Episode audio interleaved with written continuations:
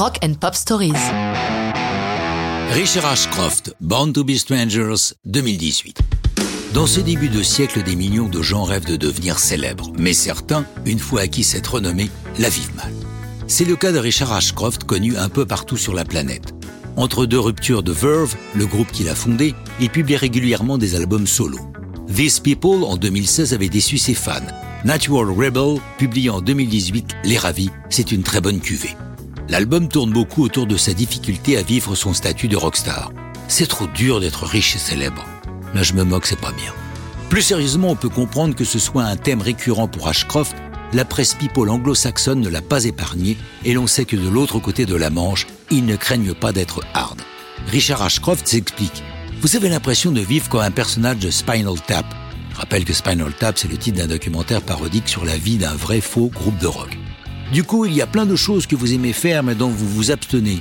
Les Bee Gees disaient un truc qui m'a plu. Il y a d'abord la first fame, qui peut ravager n'importe qui. Mais si vous y survivez comme ils l'ont fait, c'est parfait. Juste avant Saturday Night Fever, ils se sont séparés quelque temps pour respirer et une fois réunis, ils ont savouré calmement la seconde fame. Musicalement, Born to be Strangers doit beaucoup à Kate Radley, sa femme, elle-même musicienne. Elle tenait clavier au sein du groupe AC Space Spiritualized. C'est elle qui a offert à son mari une Lean Drum Machine, la drum machine favorite des stars des années 80, de Frankie Goes to Hollywood à Tears for Fears, tous étaient accros à la Lean Drum. Ashcroft, lui, va l'utiliser à sa façon qu'il nous décrit.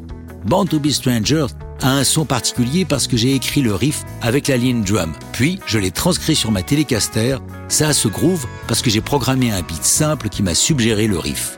Born to be Strangers est le second single à paraître. Délicieux amuse-gueule qui précède la sortie de Natural Rebel, son sixième album solo, publié le 19 octobre 2018 et qui s'installe dès sa sortie à la quatrième place du hit britannique. Il va bien falloir qu'Ashcroft accepte pour de bon d'être une rockstar. Pour en rajouter une couche, en mai 2019, il a reçu le Ivor Novello Award pour sa contribution exceptionnelle à la musique britannique, récompense attribuée par la British Academy of Songwriters, Composers and Authors.